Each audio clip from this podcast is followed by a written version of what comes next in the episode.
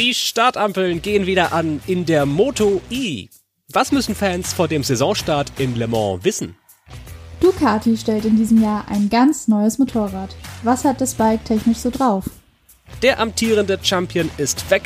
Dafür kommt ein ehemaliges MotoGP-Talent hinzu. Wie sieht's im Fahrerinnenfeld aus? Das ist der E-Pod, der Insider-Podcast aus der Welt des elektrischen Motorsports. Heute zur Moto I mit Tobi Blum und Svenny König. Hallo!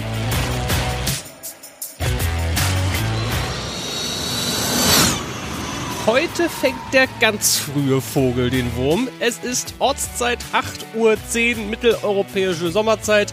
Die Kaffeemaschine lief heiß. Jetzt sitzen wir hier. Einen schönen guten Tag. Ich bin Tobi Blum und du, Svenny König, bist auch dabei. Was gab's zum Frühstück heute? Äh, ehrlicherweise noch gar nichts. So weit bin ich noch nicht gekommen. Gut, das äh, ist bei, bei mir nämlich sehr ähnlich. Ich weiß auf jeden Fall, dass der Kaffee schon lief bei dir. Das habe ich auch noch nicht geschafft. Oh, wei du machst jetzt Podcast vor dem Kaffee. Ja. Ich flippe aus. Meine Güte. Das ist vollster Einsatz. Ähm, aber es brennt ja auch so ein bisschen, denn es ist ja schon quasi Rennwochenende für die Moto E. Die fährt an diesem Wochenende in Frankreich, beginnt ihre fünfte Saison und vor dieser fünften Saison gab es einen riesengroßen Technologieumbruch, den wir unter anderem in dieser Episode heute mal zusammenkehren müssen. Das einheitliche Motorrad für alle Fahrerinnen und Fahrer kommt von einem neuen Hersteller. Bislang war das ja von Energica, das ist so ein italienischer Spezialist für Elektromotorräder. Die Technik kommt auch weiterhin aus Italien, aber dafür vom großen Namen aus der Branche von Ducati. Und die übernimmt mit der Ducati V21L, wahrscheinlich eher Ventuno L, ist ja italienisch. Svenny, was zeichnet die neuen Bikes denn so aus? Vor allem haben die tatsächlich weniger Leistung. Man sollte eigentlich denken, dass es immer höher, schneller, weiter, immer mehr Leistung geben würde. Aber die neuen Bikes haben jetzt 10 kW weniger. Vorher waren es 110 kW, jetzt sind es glatt 100 kW und auch ehrlicherweise deutlicher weniger Drehmoment. Aber ich glaube, auf der Strecke wird man das tatsächlich kaum merken, weil sie deutlich, deutlich leichter ähm, sind als der Vorgänger. Also zum Vergleich, die Energica hatte 260 Kilogramm äh, ohne Fahrer oder Fahrerin und die neuen Motorräder liegen bei 225 Kilogramm. Deswegen ist es schon möglich, dass wir schon höhere Geschwindigkeiten sehen, wobei ich glaube, dass wir dadurch, dass weniger Leistung, weniger Drehmoment ist, die Rundenzeit wird sich nur minimal verbessern, wäre jetzt mein persönlicher Tipp. Also so ein bisschen so wie in der Formel E vom Gen 2 zum Gen 3. Alles ist irgendwie besser, ja, aber ähnlich. viel schneller ist es trotzdem nicht. Ja, genau, vor allem, weil die alten Energica-Motorräder ja auch vor allem bei einigen Fahrern, also wenn ich da an Domi Egeter letztes Jahr denke, durchaus umstritten waren, die sich da auch oftmals kritisch gegenüber den alten Rädern geäußert haben. Es ist, glaube ich, ganz gut, wenn man jetzt mal ein bisschen frischen Wind mitbringt. Und ich meine, mit Ducati ist natürlich ähm, auch für die Moto E ein cooler Name an Bord zu haben. Na, total. Was war denn das, was Domi Egerter im letzten Jahr kritisiert hat? Woran haben sich denn die Fahrerinnen und Fahrer so gestört beim alten Motorrad? Äh, vor allem hat äh, Domi Egeter hat ähm, vor allem den Technologie, also den nicht vorhandenen Technologiefortschritt bei, bei Energica ähm, mm. kritisiert. Also zum Beispiel haben die ja ähm, vor der letzten Saison gab es eine neue Batterie, die leichter werden sollte, mit denen die Räder nochmal schneller werden sollten. Das hat aber irgendwie nicht geklappt, weil die tatsächlich langsamer geworden sind. Und da gab es auch so ein paar Software-Sachen, wo man die Performance mit verändern konnte. Und da ist ihm halt, also aus seiner Sicht natürlich, na, ist jetzt eine stark, stark subjektive Wahrnehmung, aber ähm, ihm ist da auf jeden Fall anscheinend aufgefallen, dass andere Fahrer ähm, mehr Beschleunigung aus den Kurven heraus mhm. hatten und es konnte sich aber irgendwie niemand erklären. Okay. Aber ich glaube, sein größter Punkt war tatsächlich, dass sie sich nicht weiterentwickelt haben und gefühlt seit 2019 mit dem gleichen Motorrad gefahren sind. Kann man jetzt von halten, was man will. Immerhin gibt es jetzt das Update von 260 kmh Spitzengeschwindigkeit auf, sagen wir mal, 275 kmh Spitzengeschwindigkeit. Zumindest ist das das Ergebnis von Testfahrten in Mugello und ich würde jetzt keine Strecke benennen können, auf der man Spitzengeschwindigkeiten in der in verschiedensten Motorradkategorien besser erörtern kann als Mugello, ehrlich gesagt.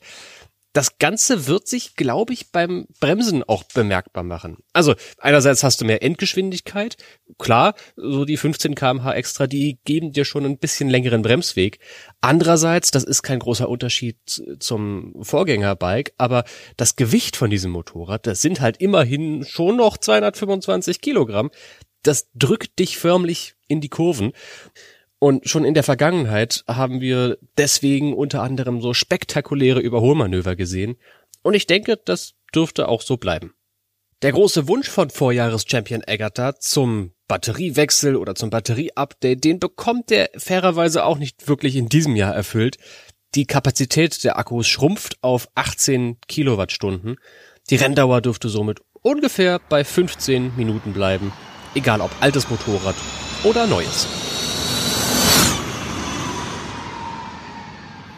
Das ist wahrscheinlich für jede Rennserie eine riesige News, wenn der amtierende Meister der Serie geht und genau das in der, auch in der Moto E. Denn Domi Eggert hat auch erst im dritten Anlauf den Titel gewonnen und jetzt fährt er in der Superbike. Nichtsdestotrotz geht's in der Moto E 2023 ganz normal weiter, wobei ganz normal auch Ansichtssache ist, denn die Moto E ist seit diesem Jahr eine offizielle FIM-Weltmeisterschaft, aber eben ohne Meister.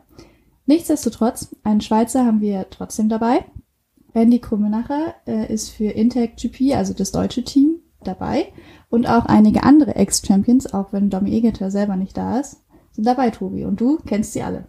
Naja, zumindest die Champions kriege ich, glaube ich, noch aufgezählt, Svenny.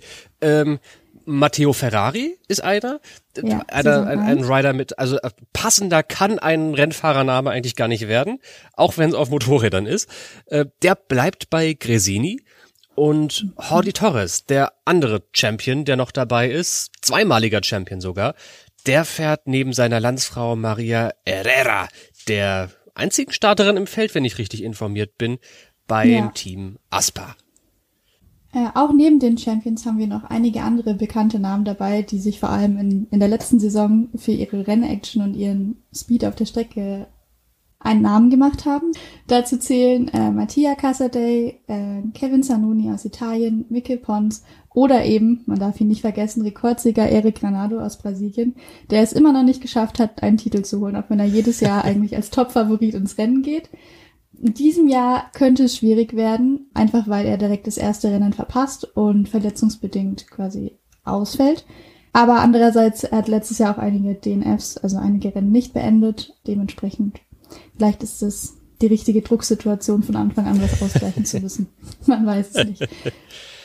Neu dabei haben wir auch einen, wahrscheinlich für die Moto E, einen relativ prominenten Fahrer, nämlich Tito Raba, der ist ehemaliger MotoGP-Fahrer von 2021 bei Pramac und ist letztes Jahr mit Honda in der Superbike WM an den Start gegangen.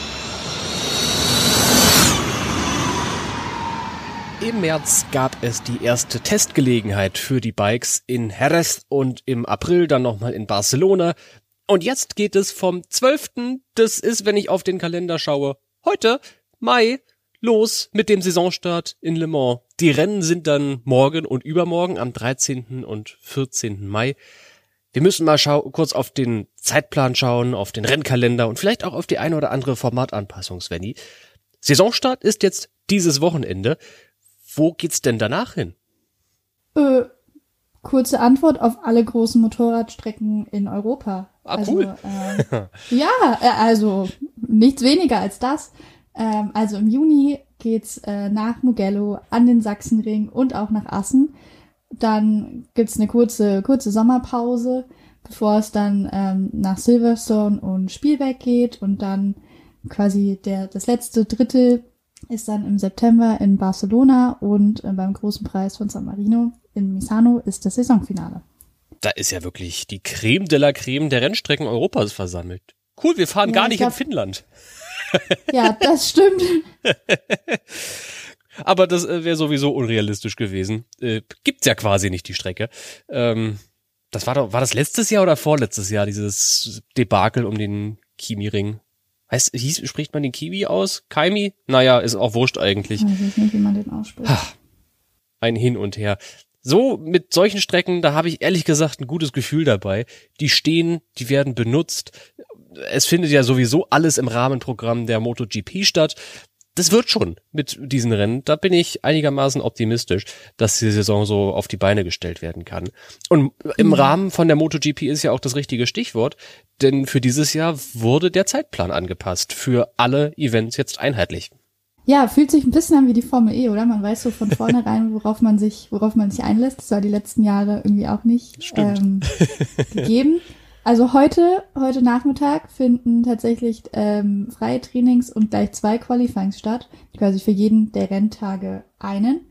An den Renntagen selbst ist die Moto E jetzt viel mehr noch in den Zeitplan quasi von den ganzen MotoGP-Veranstaltungen eingebunden.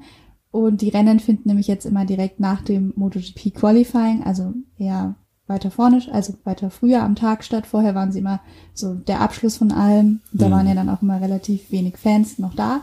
Und ja. ich glaube, das ist jetzt richtig gut für die Serie. Denke ich auch. Am Mittag stattfinden. Weil das ist ja auch so strukturiert, jetzt mit dem neuen Sprint in der MotoGP, der samstags auch stattfindet. Da sind auf jeden mhm. Fall Leute da, weil die wollen nach dem Qualifying der MotoGP auch das Qualifying von Moto 2 und Moto 3 sehen und dann halt noch den MotoGP Sprint und wenn man dazwischen noch die Moto E reinbaut, ich glaube, das ist gar nicht, gar nicht mal so schlecht. Sonntags findet das Rennen, glaube ich, schon noch nach allen Events statt. Ähm, das ist natürlich kein Qualifying in der MotoGP mehr, da wird nur noch Rennen gefahren und das auch in der Moto E. Da gibt's dann das zweite Rennen, wofür das zweite Qualifying ausgetragen wurde.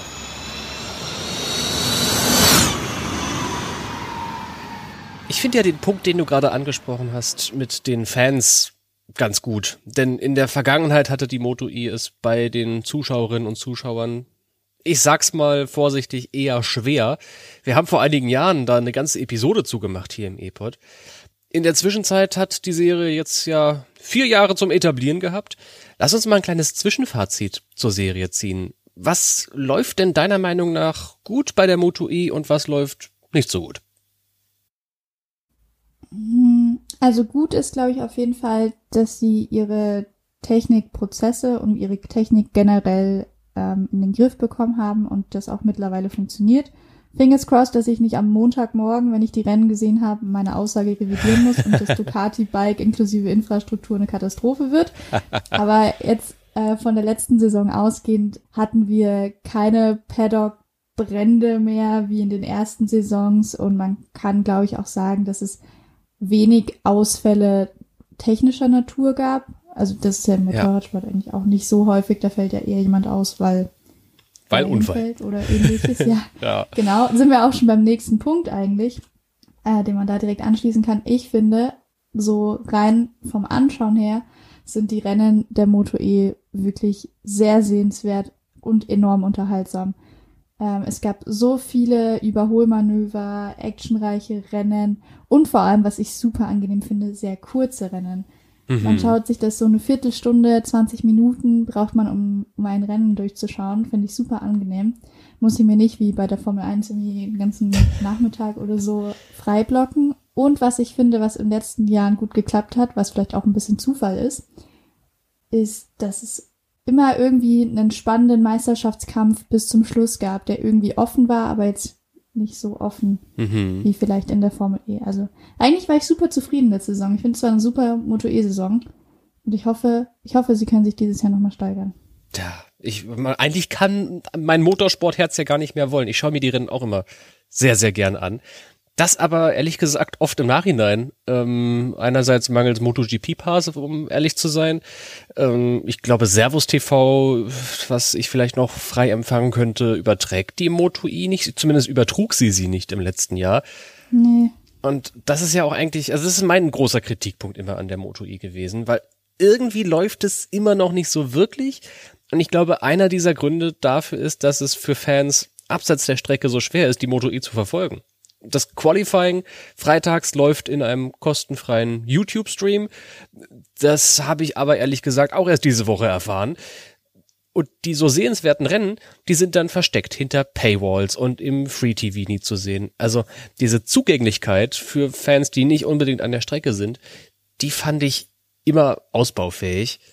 Und ehrlich gesagt, auch die Fans an der Strecke, Svenny, haben auch noch nicht so richtig den, das haben noch nicht so richtig Blut geleckt bei der Moto E, wenn ich das von Fans so höre. Ja, bin ich voll, bin ich voll bei dir. Das glaube ich, vielleicht wäre es ein ganz guter Vergleich, wenn man sich überlegen würde, dass die Formel E im Rahmenprogramm der Formel 1 fährt. Hm. Da wäre das Auto, da wärst du, glaube ich, auch erstmal wie in so einem kurzen Kulturschock. Das Auto ist viel leiser, viel langsamer. Und auch wenn die Action vielleicht spannend ist, nimmt es dich so als, als so langjährigen MotoGP-Fan vielleicht nicht so unbedingt mit. Ja, zumal das Racing in der MotoGP ja auch gut ist, im Gegensatz zur Formel 1. Auf jeden 1. Fall, auf jeden Fall, ja. Also da hast du dann an der Strecke oftmals Motorsportpuristen, die laute Bikes lieben und es stinkt ein bisschen und es ist emotionsgeladen und das Racing ist wirklich, wirklich gut in der MotoGP meiner Meinung nach. Erst recht, ich bin einer, der vor allem von Motorsport mit Vierrädern kommt und da sozialisiert wurde. Erst recht im Vergleich zur Formel 1 ist die MotoGP mhm. ein, ein Leckerbissen an Racing. Und dann hast du zu diesem Leckerbissen halt noch das andere Leckerbissen, aber auf elektrisch. Ich kann mir gut vorstellen, dass dich das als Motorsportpuristen nicht so doll abholt, weil vielleicht auch wirklich diese wichtige Komponente Ton fehlt. Bei der Formel E können wir das noch immer schön polieren und sagen, ja, der Ton fehlt, aber das Racing ist gut. Es ist eine der am schönsten anzusehenden Formelmeisterschaften der Welt im Motorradsport ist quasi jedes Rennen schön anzusehen. Na gut, das ist vielleicht übertrieben, aber in der Regel, also das Gefälle zwischen MotoGP und Moto E in Sachen Entertainment ist nicht so groß wie das Entertainment-Gefälle zwischen Formel 1 und Formel E. Und das könnte daran, naja, und das könnte das so schwer machen. Eigentlich wäre das ein richtig gutes Thema für eine Community-Diskussion. Ja, du, du hast recht. Liebe Hörerinnen und Hörer, was ist denn eure Meinung zum Moto E? Mal so ein bisschen These aufgestellt. Kann die noch bestehen? Oder ist das, ist diese Serie nur so ein Tropfen auf den heißen Benzintank der Verbrennermotorräder? Mich würde wirklich interessieren, weil sicherlich auch einige zuhören, die viel länger Motorrad, Motorsport verfolgen als ich. Da habt ihr vielleicht doch deutlich mehr Ahnung und mehr, in, mehr Einblicke. Mich würde da sehr interessieren, was ihr dazu denkt.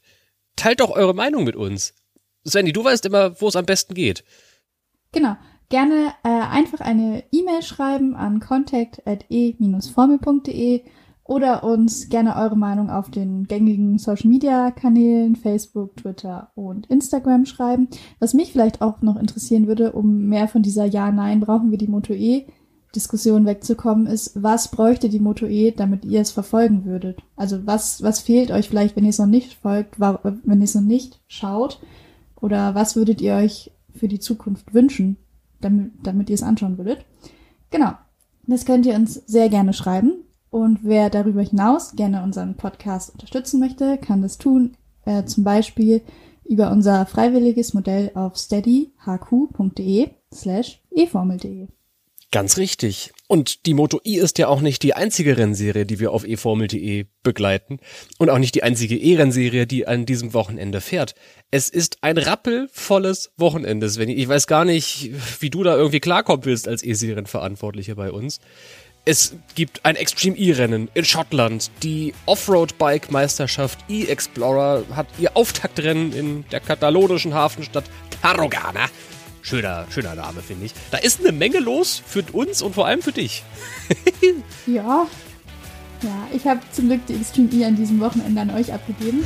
Dementsprechend wird es für mich auch ein ruhiges Wochenende. Sehr gut. Das äh, freut mich sehr für dich. Ähm, jetzt ist der Podcast erstmal durch. Das nächste Mal ist an dieser Stelle wieder die Formel E im Fokus. Bis hierhin. Aber vielen Dank, ihr Lieben, fürs Zuhören, fürs Unterstützen. Macht's gut. Bis dann. Ciao.